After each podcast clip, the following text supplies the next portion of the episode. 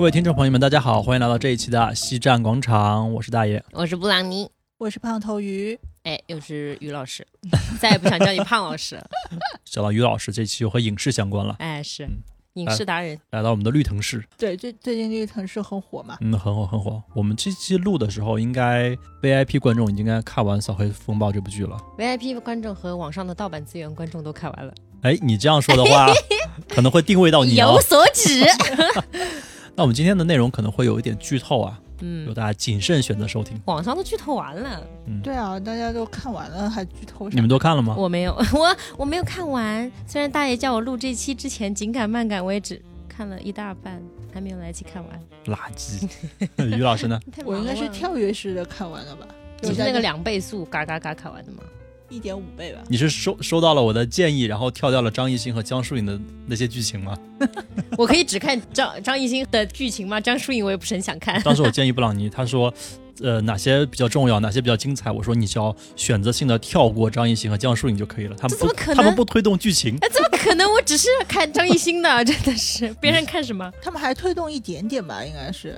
嗯我说张艺兴在里面很帅啊，你这一刀补的还可以，难道不是吗？就张艺兴就完全颠覆他以前的小绵羊的那种对感我觉得他演的还不错。我觉得最惨的是江疏影和张艺兴放在一起，感觉他们演技差不多，呃不，我就觉得张艺兴他台词功底和表演力差了一点，但是就是很努力，但这个 这个剧的人设就是蛮符合他的，对他来说挑战没有那么大，就很耿直，很耿很耿直，然后有一点这种偶像包袱什么的。就是有一点装装的，是不是、啊？因为我没看完，我也不知道我的评评价是不是对的。是对的，他前后都这样，没有改变过就。很帅啊，我就 OK 啊，就是就打戏很帅，而且他那个 就是头发打的一丝不苟，纹丝不动，密不透风。所以这个不能说他演的不好吧，只是说给他的剧情没有那么我觉得挺好的。比他之前好多了。对对对，就他在这部剧里的考量就是流量考量啊，比预期是要会好一些。对啊，比他比他预期要好一点。反观就是这位女一号，就让人真的美也不够美，女一号是我们的吴越老师，好不好？，sorry，好不好？是他的小姨。啊、小姨小姨就不错啊，哎，那你们看完这部剧打几分？你觉得？我没看完了。没看完你也可以打分。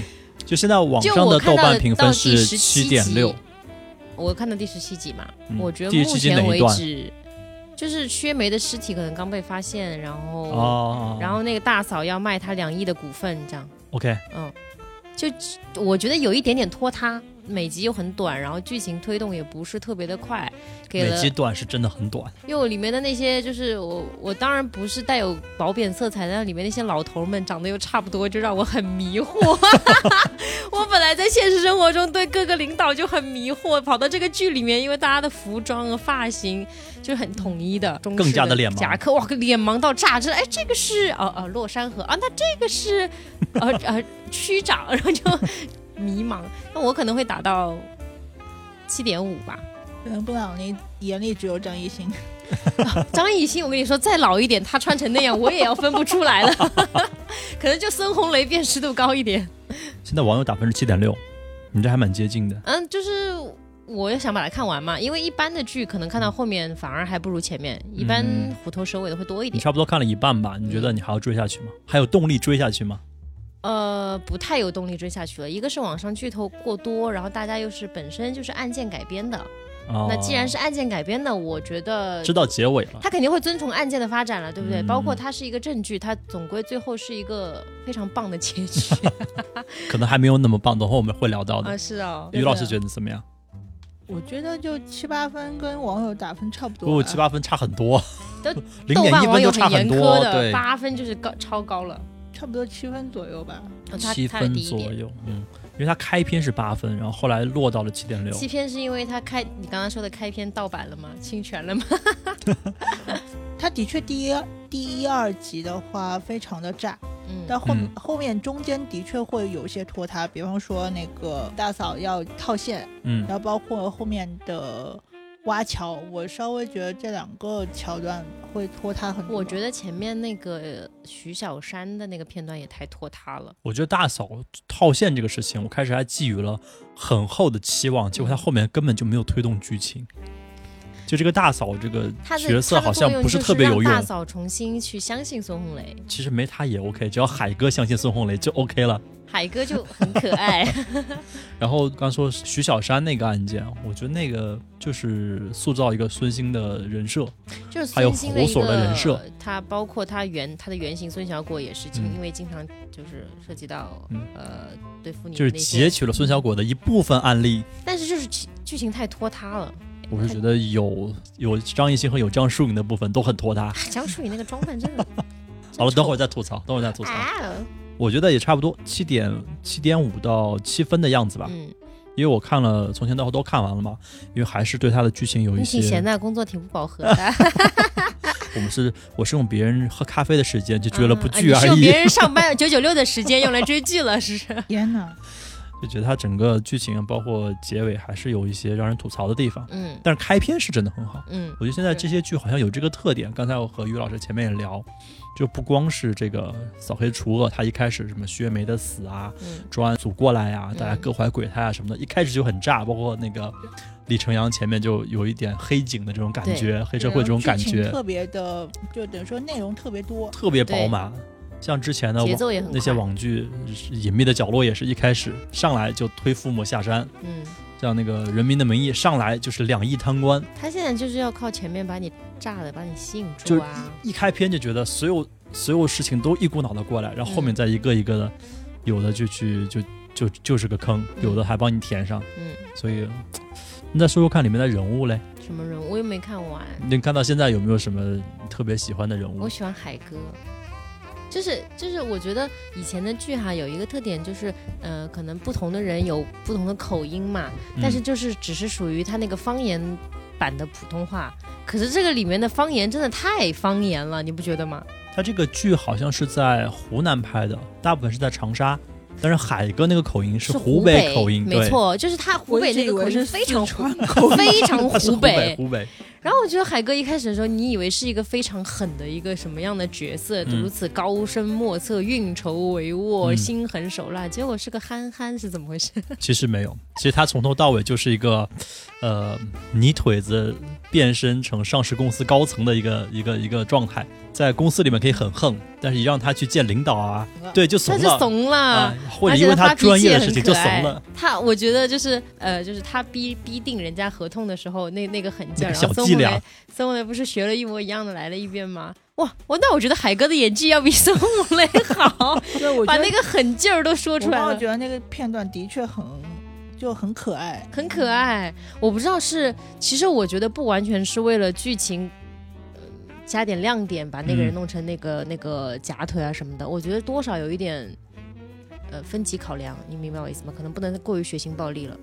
我是觉得他通过这个小伎俩体现海哥的这种，就社会经验很丰富啊，很会耍这种小心机、小把戏，去骗骗人啊什么的，他达到自己的目为什么不是一。个真正的狠人呢？为什么不把他塑造一个真正的狠人呢？就真正那种呃杀人如麻、对啊，心狠手辣那种。我觉得他其实不为了分级考考量的，我觉得海哥就不是这样的人，就因为中国还没有电影实行影视剧电影分级，没有我觉得他就他就不是这样的人，啊，他就是 可可爱爱，对对对，还专门找了个瘸子，还被孙红雷发现了。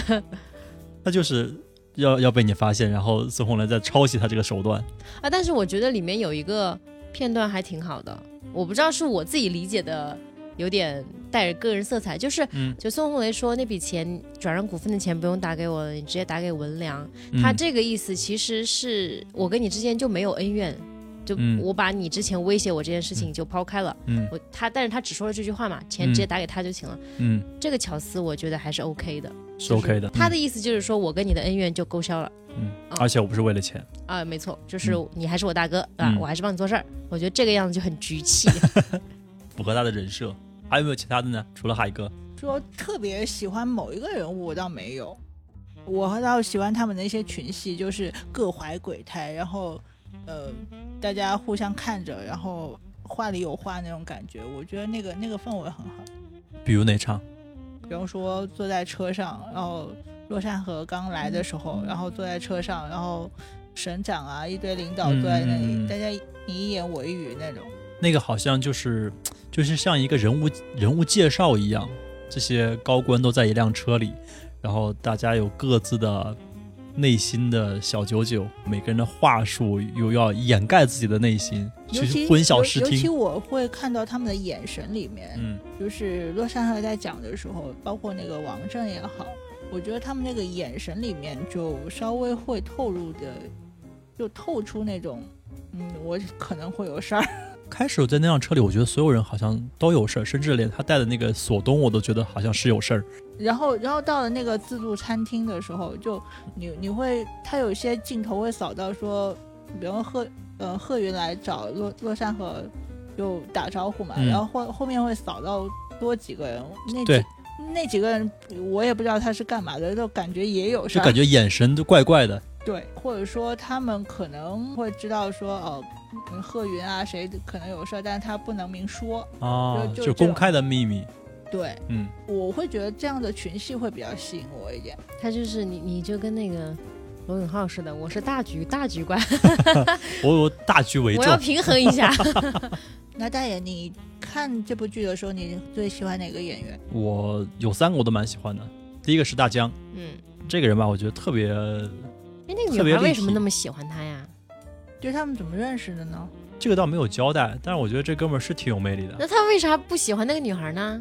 后来是喜欢的，你啊往后看你就会知道。哦就第一，他刀疤脸，他那个脸其实就很有故事。后面就解读了，他当时是因为，呃，看不过去有一个人在酒吧里卖毒品，所以去举报了人家。后来被人家打击报复才画才留的那道疤。他是警察吗？他不是警察，他应该也是小混混，但是他是一个道义有道、有正义感的小混混。啊，然后第二应该我感觉应该是马帅的马仔。啊，有可能。然后第二呢，就是帅的嘛。哎，他为什么老说英文啊？很可爱耶。对他的英文也他的英文又很垃圾，但他又很帅，so crazy，so crazy。那为什么一定要学英文呢？Of course，为什么一定要学英文呢？这可能也是给他的一个可爱的人设。对他的，因为他那个脸是个严肃脸，他不大笑的，嗯，但他做的事情呢，很可爱。So 比如说，就挺反差的。送人家女孩什么自嗨锅啊，他他还叫李晨阳叫色洋洋，粉色保温杯洋洋，叫人家洋洋，然后呃跟那个女孩说话会害羞，嗯就就挺反差萌的。再加上他就是特别忠诚，就对李晨阳的时候，我就觉得他怎么这么忠诚，好像只对他一个人忠诚。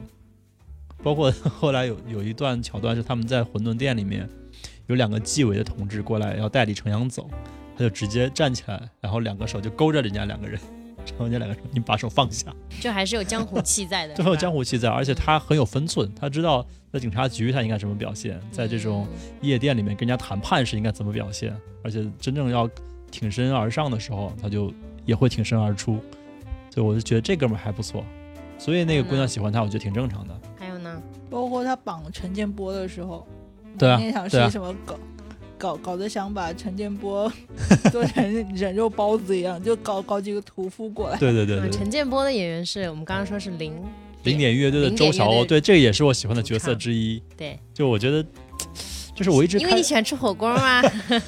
我一直不知道怎么形容他的这种演法。忽然发觉大爷的侧脸有点像，啊啊啊！这一时不知是喜是悲，真的是。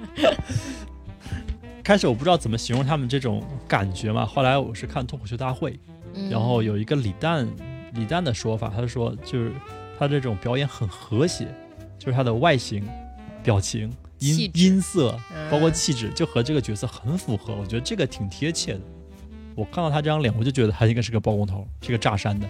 可是他演过很多这样的奇怪的角色啊。他的每个角色其实都是这种老粗型的，我一直觉得像他这这一类的角色，应该是一个很诙谐的，或者演演喜剧什么之类的。是啊，是啊，他他在里面也有一点搞笑的、啊，他有点搞笑，但他那种搞笑是是角色是不自知的搞笑，是那种 就是北方人自带的那种是种。那种土锤山炮型的搞笑。就感觉是那种东北东北人，然后挂着一个金链子，就是外形外形很彪悍，在自己的场子里很彪悍，但是一遇到事儿就马上怂的那种。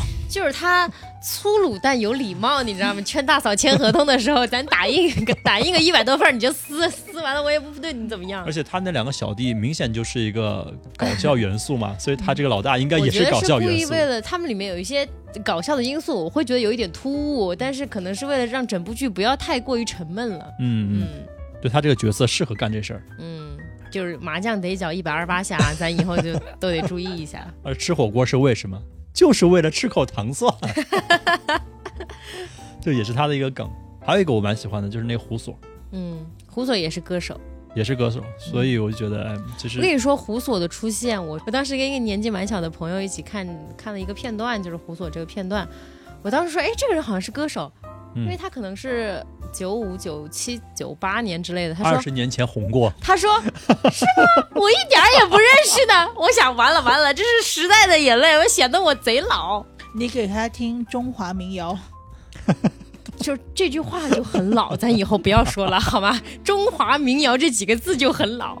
暴露年龄了。他就说啊，是吗？这个是歌手吗？我想，哎，我还想说他上过春晚。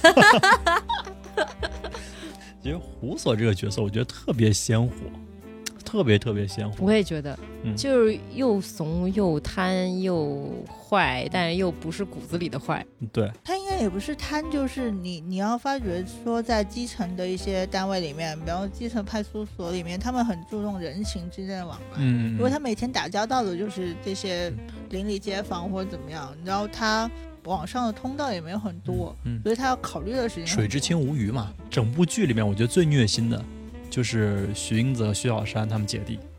然后这个虐心里面呢，这个胡所又起到了绝对的这个催化作用，就甚至是他导致了这两个是的这两个悲剧。嗯嗯，但是呢，你又觉得 正是因为有这种人，才让这些平头老百姓们好像没有什么出路。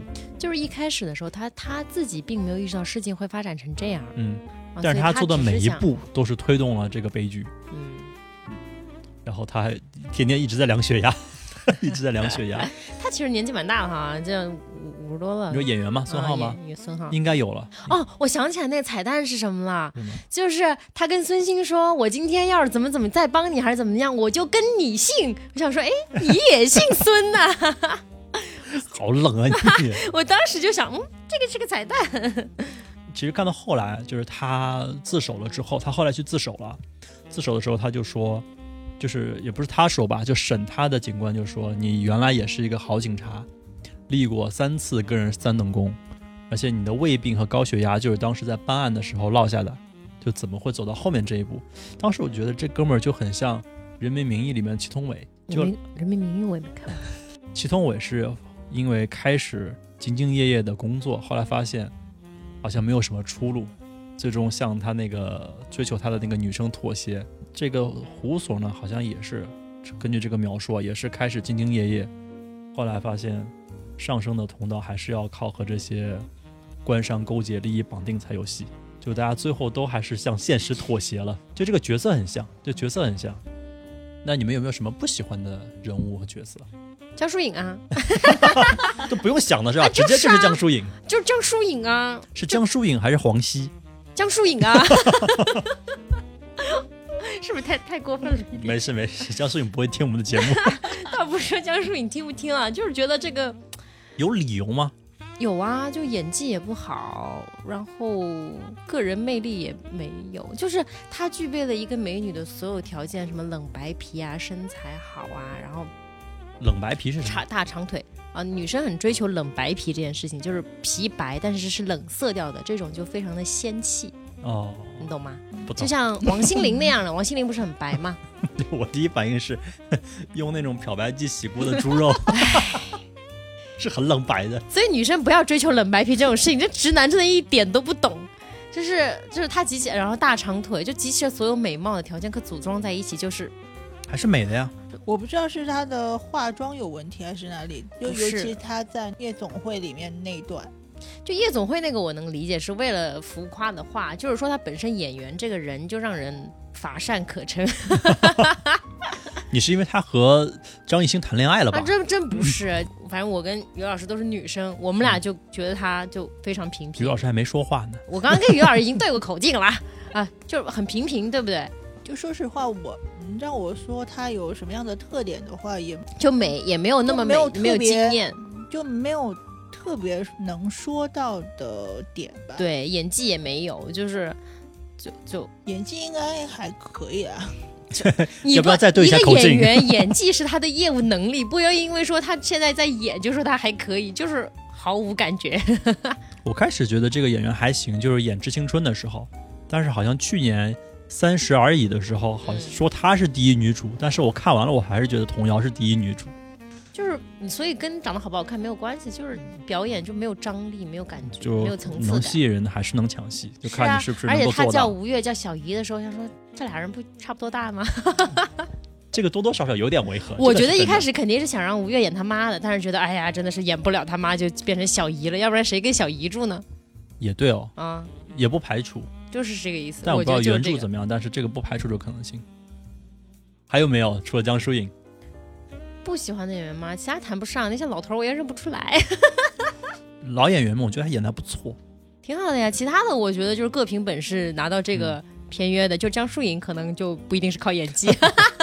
于老师来，我真的没有特别不喜欢的。你为什么要问这个不喜欢这个点？对啊，因为我有不喜欢的演谁员，呀、我你我我我觉得孙兴我就不喜欢，我觉得嗯可是网上对孙兴的好评度还蛮高的孙兴演的挺好的，就就是我还觉得有点不接地气，他像是那种励志片里面、韩国片里面的那种反派，有点变态，但是这种又一直端着，因为他这个角色大家都知道他是他是对标孙小果嘛，对但孙小果是一个什么样的那个那个样子，我我感觉和他还不太一样，你又不是孙小果，人网上都说孙兴演的可好了。就他那种邪性。是看得出来，每次这样一笑啊，包括那个角度一给，就觉得挺瘆人的。但是他这种举动啊，感觉有点神经质。他不是单纯的坏，是有点神经质。嗯，就是这种才有人物的丰富的而而且有有一点情节我是始终不能接受，但是一直会被导演用到，就不是说伍佰导演，很多片子里面都会用到，就是什么对着对着镜子啊，或者对着空气开始独白。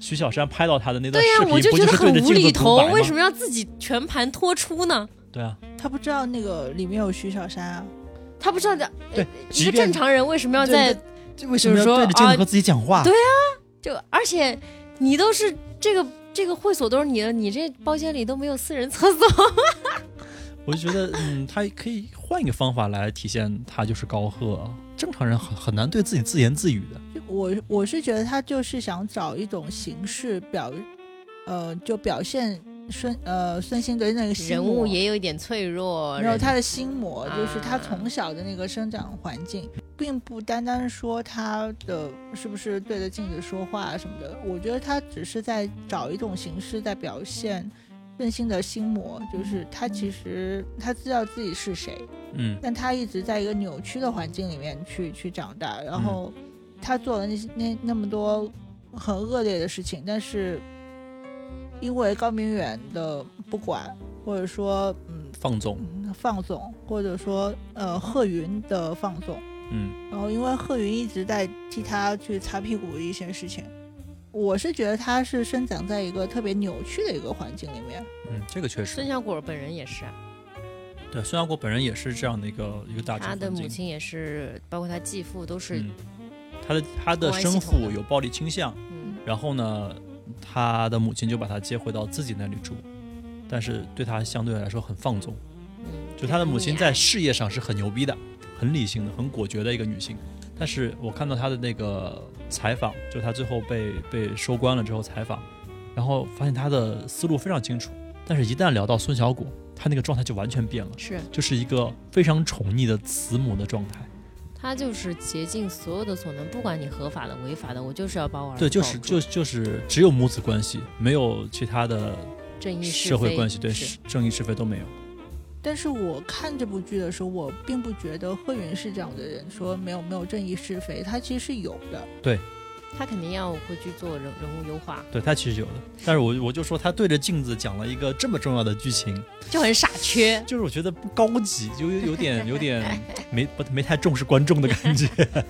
那我们再说其他几个主角吧，我发现大家喜欢的都没有主角，除了张艺兴吧，张艺兴算一个主角。嗯，那其他几个主角呢？比如说高明远，就就我看到的这部分，我觉得整个人就非常浮夸，副驾有一座假山，然后那个茶杯上有吸铁石，我让他吸住，他就吸着就。很傻逼啊！我满脑子想的那个急刹车怎么办？就连山带盆儿，啪就出去了。我当时看那个情节是这样的，我觉得他应该是在自己的会所里面，但镜头一拉，竟然是在车上。副对啊，我也以为，我也以为哇，整个人浮夸的不行。而且我想，哎，这么大一个老板怎么自己开车呢？后后面还带着董耀是吗？要把对对对对，要把他埋了。已经埋了，只是没杀他。对高明远，我觉得就是对他做旗袍这件事情，我一直在存存在一些疑问的。为什么他会选择性的去做旗袍？给我一个五彩斑斓的黑，你穿上衣服也让我摸到衣服的呃皮肤的感觉。刚才我们也聊到，我觉得这个有点像杜月笙的那个萧离，就是他从基层成长起来的一个手艺，这个手艺是他的一个社交货币。嗯，然后在他功成名就了之后，他也时不时的会秀一下这个手艺给自己重视的人或重视的事儿。我不知道他他是做旗袍起家的啊、没说，没说，那他做做旗袍，除了给那个卖家做旗袍，还是怎么做旗袍了？他应该以前也给别人做过，但是没有提又，不是他自己做的。他但是没有提他。自己亲手做。呃我记得有一集是贺云也有收到一件旗袍，对，所以我觉得他应该我是感觉是他想要把某个女生送给某个人的时候，他会给人家做一个旗袍。就像嫁妆一样，这怎么感觉阴森森的？对啊，我就觉得好好可怕，就感觉嗯，但那个女生可能不太会知道，就当事情发生的时候，他才会知道。而且我一直没有办法 get 到的点是，他明明是是做房地产的，做资本的，为什么要要去做旗袍呢？这个感觉就是一个仪式吧，就是他的一个符号。我觉得他不可能，你说一个正常的黑帮老大，他也不可能每天都在打砸抢杀呀，他肯定有一些正常的事情，他才符合逻辑嘛。就是这件事，就是这个逻辑。他给他这个标签，但是后面没解释。但是他其实这个他这个剧里面很多人都有这个标签，就像陈建波 要吃火锅，吃火锅要吃陈糖蒜建波吃，火锅，然后双鸭，大江要拿粉红色的杯子，呃，老宁要吃蒜，这嗯，都是一些老宁是谁就那个杀手，啊？嗯，哦，那个杀手我觉得还挺牛逼的。嗯，就是全绿藤就一个杀手吗？所有的事儿都是他做的吗？而且感觉这个杀手好像 有点有点太老了，而且智商也不是很高的样子。他就是就比如说那个杀，洒洒洒水车，用完了你放一空旷大车间里面，就很傻逼。他可能是为了体现整个高明远对绿藤市的掌控，就是这么嚣张。啊 GDP 都是他掌控的。嗯，so this 呢？地下组织部部长嘛，就是这个高明远，他其实原型有两个，一个是海南的黄宏发，还有一个长沙的文烈红。嗯，但这俩哥们儿呢，都是底层出身，最底层的底层，就小村子里出来的，所以有点像恶霸的感觉。高明远的就感觉是已经，首先从他的身份上已经洗白白了。然后从他的兴趣爱好和人设上呢，又是比较偏高雅文艺的这种感觉，大老粗上到上层之后都要这样。但真是原型的那两个人还是还是大老粗，嗯，所以他应该是用了就是柔合了这两个人的一些呃发展路径和他们的一些案件，但是这个人的成长经历可能还不是他们两个原型，还还是有别的这样才能体现出来他是犯复杂性，复杂性、智慧性啊。嗯，所以他犯罪的智商也是蛮高的，他每次杀人都是通过若干个人最后去杀掉别人。他不是说直接去派 A 去杀掉 B，是那当然是这样。你 A 杀掉 B，你的单线任务太多了，很容易就大家被顺藤摸口瓜摸出来口了。径都是口供，可能都是断裂的，对，就不会有一个完整的证据链。他其实这方面他想的蛮周到的。那你做不了坏人，我做坏人我也会很缜密的。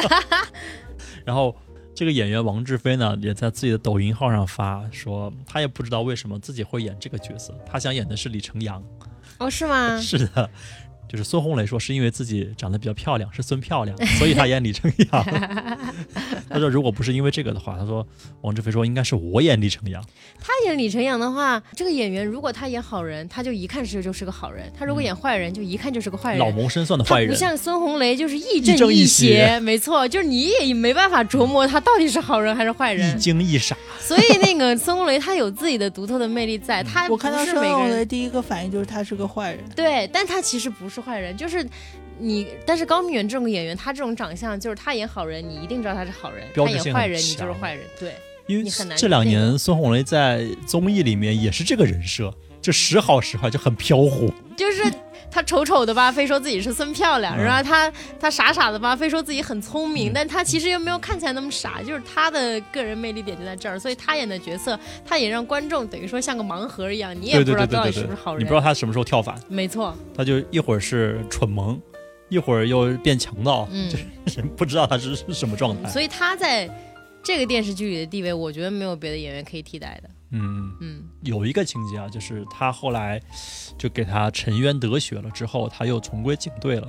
这个我觉得，我觉得一般人是做不到。你就做上市公司的高层，什么一般人做不到，我就 基本就做不到 其实对人性考验是蛮狠的。可能就需要表现他的保持初心，还是他是想套用《无间道》吗？无间道都没有这样的情节，无间道是黑社会的矮骡子，人家可是上市公司的高层。这就是在这个根正苗红的我们和这个被外外外势力侵蚀过的香港的区别，你知道？你卧底做久了，你都不知道自己的使命是什么了。在中国不可能而且他甚至都是自愿卧底，然后长期的保自费卧底，自己养活自己，混成了二当家，对，这个真实案例。真实案例。而且长期的保有信仰，然后长期的就是目标性很强，才能做到。我觉得这个真的是他，坚定的意念，嗯，不知道是不是有原型，丰但是觉得厚的财力太难了，太难了。这是真的案例。有一个之前有个卧底说，你们再不收网，我真的要 我就做大哥了。我都要做大哥了，我都做到二当家了。所以虽然我们前面都没有提特别喜欢李成阳、孙红雷这个角色，但是后来说到他的时候，大家还是蛮可圈可点的。这不需要喜欢或者不喜欢，他是最重要的那个角色，他撑起了整部剧。对对对，但我总觉得他这张脸穿上穿上警服还是有点违和。所以跟你说，他这个亦正亦邪的个性，不是每个人都能替代的。你就是说高敏远那个角色，他演不了。就是说那个那个演员，嗯，而且我有注意他他的那个西装的领带，那个领带结非常的花俏。我之前还还怀疑过，他不是有眼镜不一样吗？嗯我还想说他是不是，比如说做坏事的时候是一副眼镜，做好事的时候一副眼镜。后来发现，嗯，我人家就是造型需要。是我想多了。我是我关注他他他的他的西装三件套，他的嗯马甲还有领带什么的，每次其实还都蛮精致的。天哪，我这种西装三件套控，居然没有关注到这一点，看来我还是完吃脸全没有的。看到，我完全没有看到这一点。那对于我们的正面大男主呢，我们的何警官何勇，就何何勇年轻的时候超好看，现在也还可以。是好看的。嗯，你看他哪部年轻的剧，你觉得他是好看的？呃，我记得有次就是抖音把他以前的那个和他现在的拼贴起来，嗯，他好像儿子也很帅，基因传的好。没错。嗯，他在《琅琊榜》里面演的是大太子呀。哦，这个有听说，但我没看《琅琊榜啊，你没看《琅琊榜》》？嗯，哈，哈，就是他他儿子是大太子，对吧？恍惚了你这。样一问，我也有点很，他肯定演《琅琊榜》，就是大太子呀，就是很没用那个。不重要，啊，不重要。不重要。而我是一直期待这哥们儿跳反的，后来他就一直没跳，他就是从头到尾就正到底。他肯定是要正的呀，你这种跟着苗红剧，你这个这种专案组的这种角色，什么扫黑专案组组队长这种角色，一定要正到底。你如果连这个都反黑，那你这是港片儿。嗯这这倒也是，就是他这个没法跳反，那这个就没有什么太多的期待了，就是一个他必须有正面男主。彻底正的呀。我开始期待是洛洛山河一个人是正面的，然后他下面的所有人可能都是有瑕疵的，但现在看何勇也是没有瑕疵的，从头正到尾。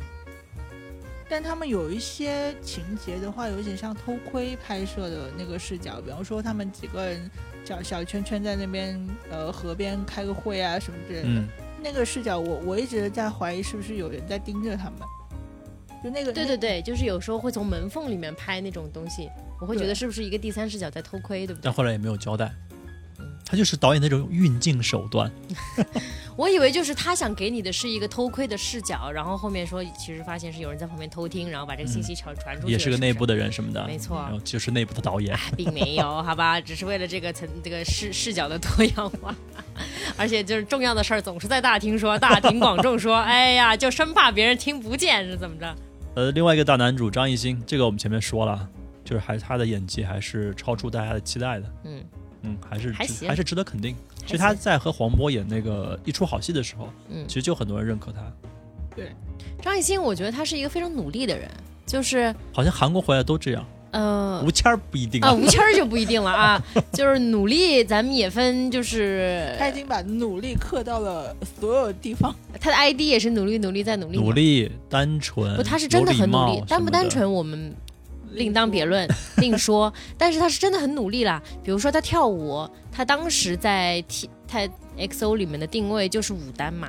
那他人家嗯跳舞也做到极致了，然后回来又想做音乐创作人，那人家也有在认真的发歌，做一个唱跳歌手。哦，而且我推荐去看这一季的《向往的生活》，嗯，好像最后一期还是到二那一期，对他写了一个吹写了一个 rap，写了一个个不是不是不是那个不是那个啊，不是那个是一个长沙方言的，rap，我我听过听过，很也很燃。对，那个是他在四五天还是五六天之内写出来的，包括编曲，所以我觉得哎，这个还是有点功力的，不是说他是那么他是真的让人觉得人家是有认真的在工作，在经营这份事业的。是一个艺人，那反观其他的归国归国人员，谈恋爱的谈恋爱，谐星的谐星，入狱的入狱啊。所以他在演技这块儿，其实是他以前比较薄弱的一点。他确实不是专业科班出身，他的台词和就声台形表，我觉得是有点差的啊。然后就是包括你的演员的这个他偶些气质方面，他偶然有一些会让我觉得有点出戏，在看综艺节目倒是。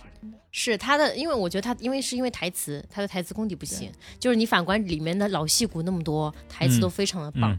嗯嗯他他是一个正常的那种呃大白嗓去说说这些台词的时候，是一个门外汉入局的嘛那个，嗯，但是我觉得已经很好了，他没有以一个纯流量的形式加入这部剧，嗯我觉得就已经做的还不错了。他没有为这部剧没有减分，减分，啊就已经是他做的最好的了。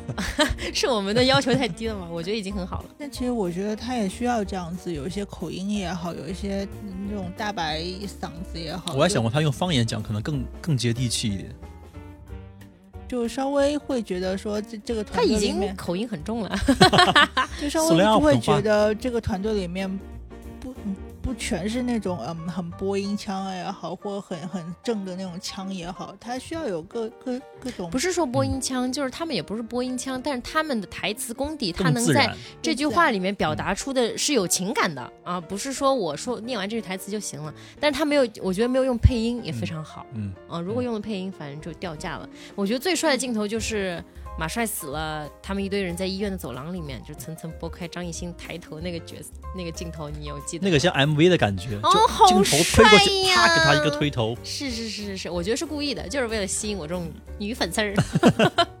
我反而觉得他最帅的镜头应该是大晚上去抓那个菜爸爸，然后对，追在那个抓菜爸跟人家打，跟一群人打，然后那个菜爸打开那个车门看见他，然后就跑下来对打的那场戏。那个就是给他耍帅耍的当时我在明显了，翻白眼儿，我说你长得跟真的似的，蔡爸连火儿都没熄，你就看没熄火儿那个不就完了吗？这个蔡爸也是有点傻，所以嗯，反正感觉还是给他人设有一点这偶像担当的感觉。就这里，大家也很多人讨论说张艺兴的运气真的是蛮好的，嗯因为上过了《极限挑战》之后，这几个哥哥都是蛮帮他的，嗯。都带他上这种流量的戏啊、电影啊、话剧啊什么的。那说明其实张艺兴在人脉运营方面还是挺厉害的。做人做的不错，没错，嗯没错，没错，就是跟黄渤也拍了很多戏，跟孙红雷也拍了戏，嗯跟黄磊也参加了 show，嗯，然后王迅没法带他，啊就算了。王迅王迅带不到自己，都飞不起来了。所以，所以、嗯、未来可期吧。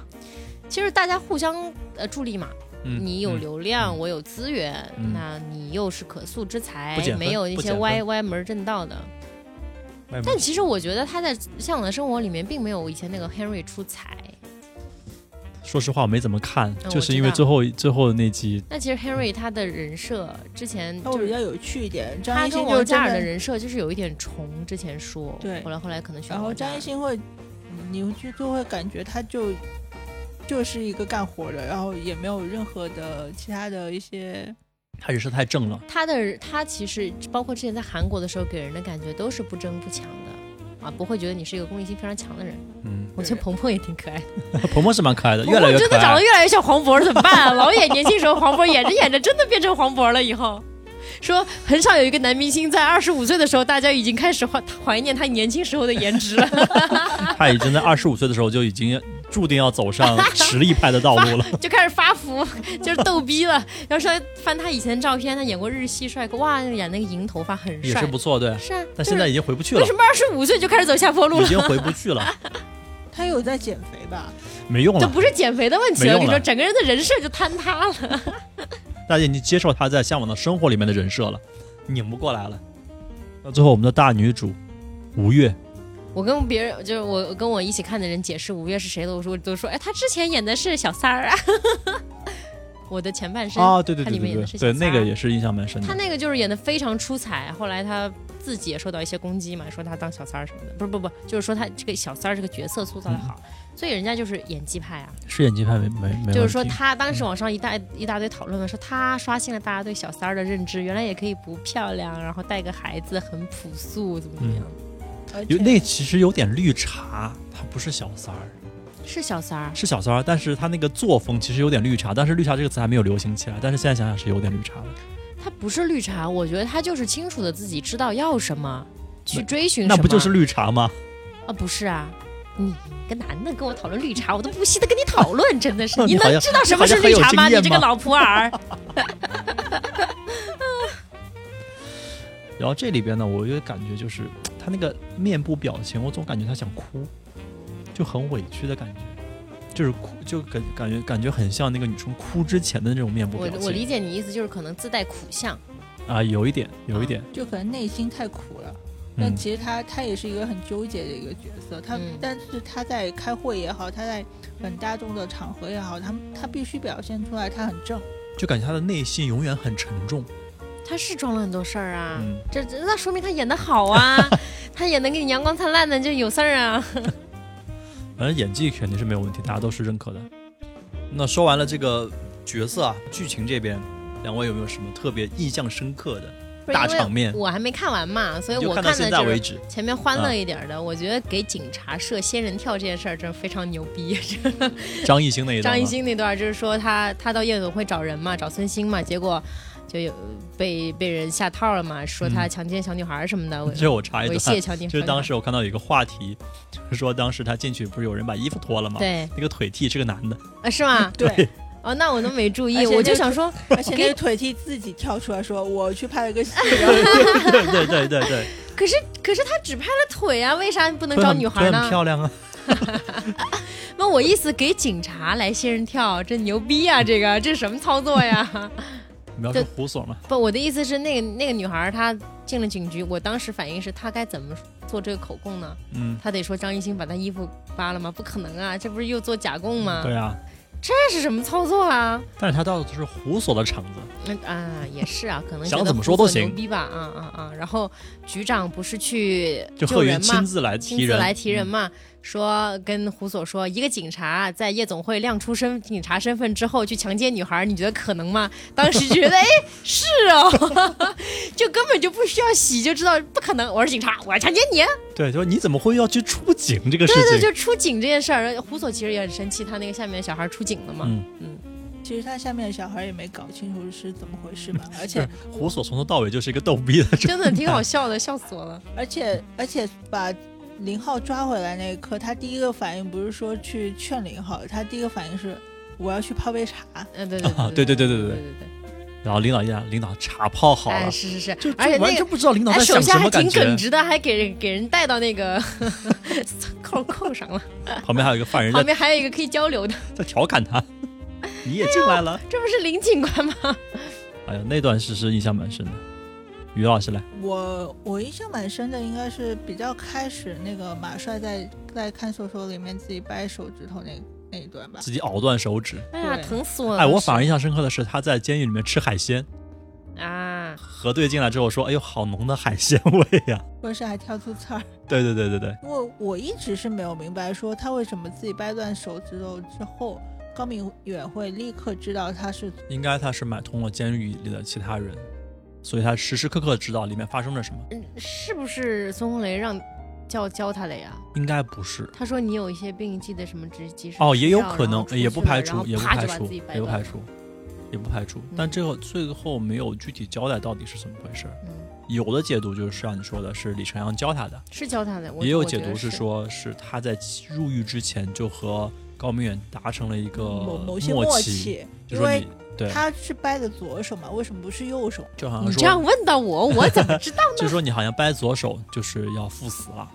就这种感觉。啊有可能我过不去了，你们也过不去，你要准备怎么怎么样了？可是那个时候刚提审，还没说什么就已经赴死了。就是他发现他这个小事儿已经过不入去了狱，但是专案组不停的提审他，他觉得这事儿可能没那么容易了。他这是个暗号，哎他就知道自己掰断手指这事儿是能传出去的。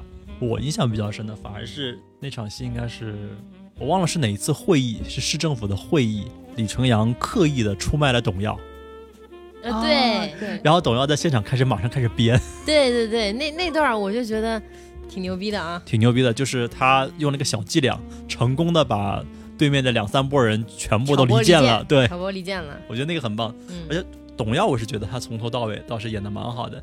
我们这儿有个电子版，看一下。哎，他好他把把电子版拿出来。对啊，电子版还发群里，他发一下吧，就发到群里，所有人看了。董耀、西门庆是吗？对啊，然后每个人的状态都不一样。嗯，董耀和另外他们的一个股东心里有鬼，海哥感觉是对，海哥感觉是呃真相大白，然后高明远那边感觉自己被摆了一道。嗯，对，那个表情真的，对，所以我会觉得那个表情真的很好。所以一个动作让所有人状态都不都变了，都不一样了。然后那个高明远那个女的红姐什么的，就郑义红，就是要其要要她推动，就是让她继续说下去。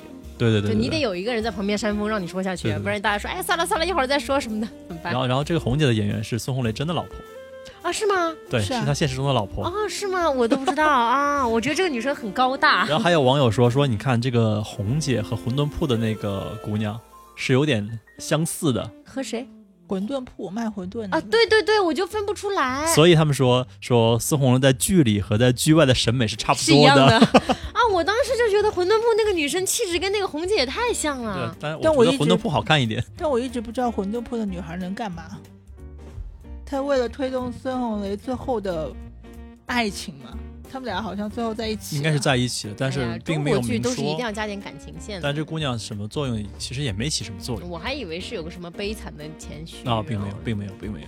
哦或者说她那里是一个什么信息的中那个女孩选的太时髦了，一看就不是在做馄饨的那种人，你知道吗？做馄饨就不能时髦一点吗？不合理。所以，所以你看，这个做了一桌子的政要、官员、商人，其实没几个好人。绿藤人民也蛮惨的。说起绿藤这个城市呢，嗯，懂的都懂吧？就怎么？说？其实之前也是别人提醒我的，就是在跟朋友聊的时候，然后他们突然告诉我说，其实绿藤是一个绿藤宇宙。现在不来点宇宙都拿不出手啊！真是。对，包括之前的那个什么《再见难逃》啊，《心理罪》啊，都是在他都用的是绿藤，对都是用啊的绿藤。还有《十日游戏》啊，嗯都是用的绿藤。所以绿藤就是中国的哥谭市，永远在发生着罪恶。嗯，他可能在废弃的医院里面可能会有一些什么吸血鬼啊，在校园里面会有杀人案啊，然后嗯这边又有一个八通大厦在那边立着啊，嗯，然后什么网络直播的杀人案，反正各种杀人案就大陆的离奇杀人、变态杀人，就都在绿藤就好了，不要离开绿藤。刑侦呃那种刑侦的天才也在那边出现。那是因为编剧都一样吗？那为什么大家会沿用绿藤这个？对也很神奇，。可能是这些车牌可以继续用，不用再做广新车牌了。广电广电总局说：“哎呀，索性都一个市吧，以后就变成一个宇宙了，串起来都可以说。我看这部剧里面，它还有另外一个小细节，就是在公安局的某一个地图里面，就大家那个网友真的非常的放大镜，”嗯就那个绿藤市隔壁的一个地图，标明的是金海市。嗯，你知道金海市？金海好。耳熟啊，对，你知道金海市是什么吗？不知道就是白夜追凶发生的那个啊。城市。现在这好细节哦。这所有的这些犯罪都要发生在中江省。这个也是绿藤市，也是中江省的吗？对啊，啊，那中江省我倒是听过很多次了所以。中江省的这个常务副省长王正，他必须是个坏人。我当时还在说，像他们这种定制的车牌是合法的吗？就只能在这个范围你拍拍剧组摄，拍摄应该没有问题，我觉得。他这个肯定要申报。你这种那肯定那肯定，那肯定。所以王正背后可能是身兼若干个犯罪团伙的保护伞。对，然后我的朋友就说，嗯，是不是有可能这个绿藤宇宙跟金江星海宇宙合的合二为一呢？不排除这种情况。如果网友都发现了，编剧应该也是有安排的。现在是有个顶就得叫宇宙是吧？这么多剧都共享这个城市，它确实得得是宇宙叫。啊，那其实我们还准备了一些关于影片周边的话题，估计今天也来不及录了。嗯，包括还有很多网友问题，对这部剧的对这部剧的什么质疑呀、一些槽点啊。今天最来不及的是我连看都没有看完这件事儿，我觉得今天录完之后，你可能就没有去看的想法了，因为情节你都知道了嗯。因为因为倒不是因为情节知道，因为我是我喜欢未知感，这个这个东西它这个总归是一定不喜欢未知感，你倒是看什么看？不，我的意思是，它已经定调，它不会有别的结局出来。就算我不知道剧情是什么，但是它的主动脉一定是那样的。嗯，这样也对吧？嗯但那这样的剧呢，它只能是这样一个走向了，也没有什么别的好选的。嗯嗯，那要不我们今天先到这儿，我们下一期再把这些剩的话题录进预去，知后事如何，请下回请持续关注。这也没什么后事。口预水话知网友的问题还有什么，请持续关注。网友说我自己知道我问题是什么，不用你告诉我。不是，我们要告诉听友网友到底关心什么。好的，先到这里吧。嗯，拜拜，拜拜。拜拜。